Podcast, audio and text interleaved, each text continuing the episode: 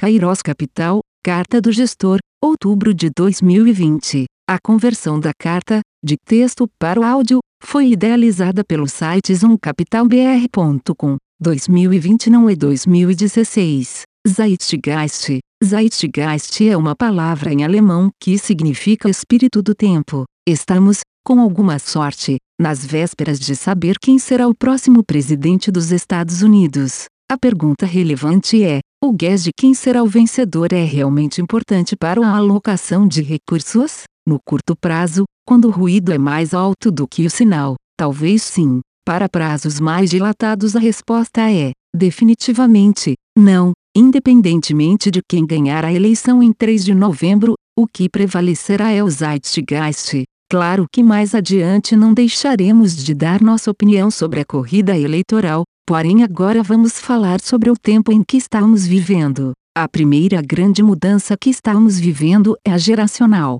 Os próximos 10, 20 anos testemunharão o declínio das gerações Boomer, X e a ascensão das gerações Y, Millennials, e esse choque cultural já traz algumas implicações, uma delas é que sairemos da era dos 1% para a era dos 99%, ou seja, o processo de distribuição de riqueza, ou redução de desigualdade, é uma tendência inevitável. Isso se apresenta, por exemplo, no povo chileno demandando uma nova constituição com mais direitos, na distribuição direta de dinheiro para a população durante a pandemia em diversos países, no foco corporativo que saiu de maximizar o EPS, lucro por ação, em inglês para maximizar as ações ESG, ambientais, sociais e de governança, a tendência de maior distribuição de riqueza é clara. Isso gera mais ou menos déficits, isso gera mais ou menos inflação. Sempre que imaginamos a cena política americana,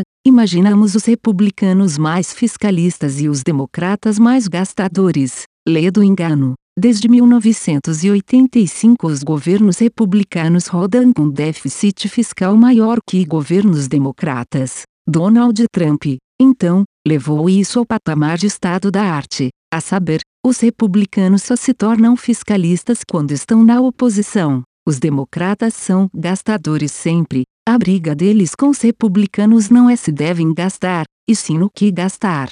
Ganhe quem ganhar, o que não vai mudar é o déficit fiscal americano. Com a pandemia, o mundo perdeu a vergonha de usar a MMT, moderna teoria monetária, em inglês. O que era um exercício acadêmico, agora já é realidade. Os bancos centrais já estão financiando os enormes déficits fiscais dos tesouros nacionais com emissão de dinheiro. Parte desses déficits traz uma novidade, que é a transferência direta de dinheiro para a população. Na década passada, o afrouxamento quantitativo, que, em inglês, foi pródigo em gerar inflação de ativos, porém não inflação de preços, afinal, em sua enorme parte o dinheiro criado ficou dentro do sistema financeiro. Agora temos algo diferente com a transferência direta de recursos para o bolso do consumidor. Isso naturalmente traz um potencial inflacionário que não podemos desprezar. Sabemos que teremos ainda por uns dois anos, em termos das principais economias ocidentais, um hiato de produto aberto e uma demografia de envelhecimento, ambos vetores desinflacionários. Porém, agora temos um forte vetor inflacionário e um Banco Central americano com nova estratégia de meta de inflação média, que tolerará a inflação acima da meta por um tempo e só com algum atraso irá começar o processo de normalização monetária. Isso não deverá ocorrer antes de 2023. Outros fatores também irão contribuir com mais inflação no médio prazo. Após décadas de globalização, por definição uma força desinflacionária, entramos em um mundo multipolar onde as cadeias produtivas já estão sendo reconfiguradas com maior produção local, um movimento inflacionário de desglobalização. Será um tempo interessante de se viver, onde teremos tendências seculares ainda em curso, tecnologia, tecnologia, tecnologia, em um setup macroeconômico que nos remete ao final dos anos 60 e começo dos anos 70 no mundo endividamentos maiores do que o pós-guerra, debasemento de moedas, inflação, tensão social e tensão geopolítica. Podemos estar caminhando para uma próxima década de estagflação, que é crescimento abaixo do desejado com inflação acima do desejado, um ambiente muito desafiador para a gestão de investimentos. Cremos que esse tema será dominante após o mundo passar por duas grandes ansiedades de curto prazo, que é a vacina da Covid-19 e as eleições americanas, que iremos comentar brevemente a seguir.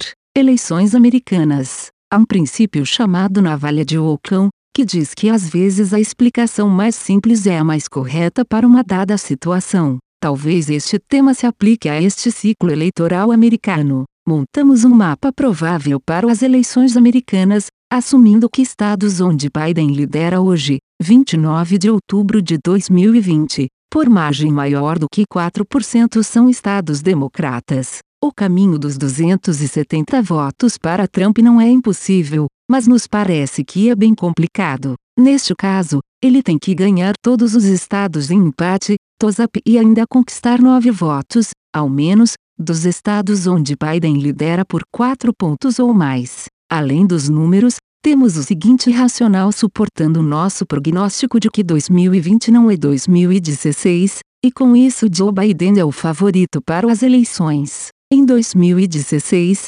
62% dos americanos acreditavam que o país estava indo na direção errada, ambiente fértil para um outsider desafiar uma pessoa com simpatia baixa como Hillary. Em 2020 Trump é o incumbente. A Covid-19 e os transtornos causados nas vidas das pessoas colaboraram para que o percentual de pessoas que acreditam que o país está indo na direção errada aumentasse significativamente. Em janeiro eram 52% contra 65% atualmente. Não nos parece o retrato de um país disposto a dar mais quatro anos para o incumbente. Quando olhamos o quesito economia o mais importante para as pessoas nas pesquisas qualitativas, Biden fica ligeiramente abaixo de Trump como sendo a pessoa mais qualificada para lidar com esse tema. No entanto, quando olhamos o quesito Covid-19, segundo mais importante, na média, a relação de pessoas que acreditam que Trump é mais qualificado do que Biden é de 1 para 2. Cremos que a Covid-19 será o principal motivo pelo qual Trump perderá as eleições, além de seu adversário ser considerado um cara simpático, simples, pensar no povo e estar com um discurso de união, cuidado e saúde. Trump, segundo as pesquisas, perdeu apoio das mulheres brancas dos subúrbios, questão o Covid-19 e pequenos detalhes como separar filho de mãe imigrante na fronteira, e perdeu apoio dos idosos, estes de longe os mais afetados pelo vírus. A votação antecipada tem se mostrado muito mais forte do que imaginavam, com os jovens votando em massa, geralmente estes votam nos democratas. Até agora já votaram 80 milhões de pessoas antecipadamente, a grande maioria de democratas. Espera-se uma votação superior a 150 milhões de pessoas, contra 138 milhões em 2016. Um argumento usado para suportar a vitória de Trump é que as pesquisas estariam erradas como em 2016. Sim, sempre podem estar, mas em 2020 a vantagem de Biden nas pesquisas, até agora, é maior e mais estável, poucos indecisos, quando comparamos com 2016, e os institutos, que têm risco reputacional, Dizem que já ajustaram seus espaços amostrais para melhor refletirem o eleitor de Trump.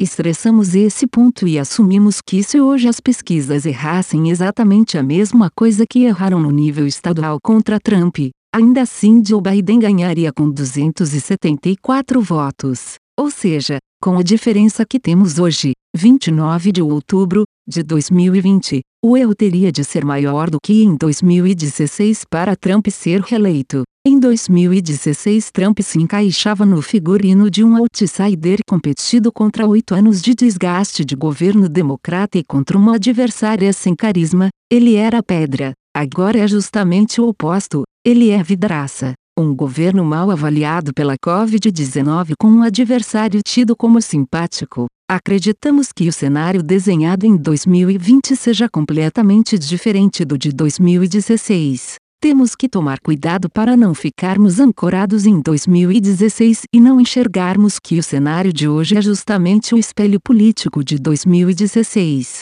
Objetivo do fundo o fundo Kairos Macro fica e fim aplica no mínimo 95% do seu patrimônio em cotas do fundo Kairos Macro Master Fin, que investe em diversas classes de ativos de alta liquidez como moedas, juros, bolsa e commodities, tanto no Brasil como no exterior, com o objetivo de gerar ganhos de capital no longo prazo para seus cotistas, observando, ainda, os critérios de composição e diversificação estabelecidos no regulamento e nas normas em vigor. Público-alvo é destinado a investidores em geral, pessoas físicas ou jurídicas nos termos da regulamentação em vigor.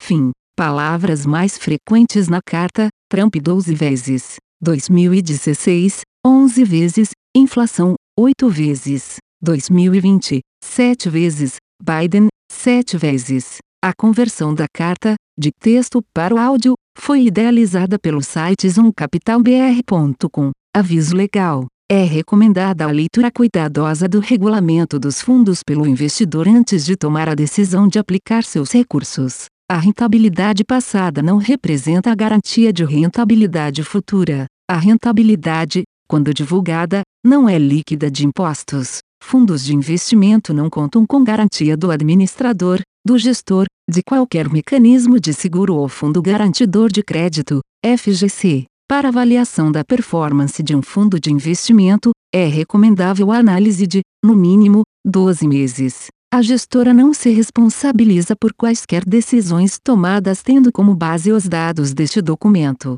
As informações aqui contidas têm caráter meramente informativo e não constituem qualquer tipo de aconselhamento de investimentos ou oferta para aquisição de valores mobiliários. Os investimentos em fundos de investimento e demais valores mobiliários apresentam riscos para o investidor.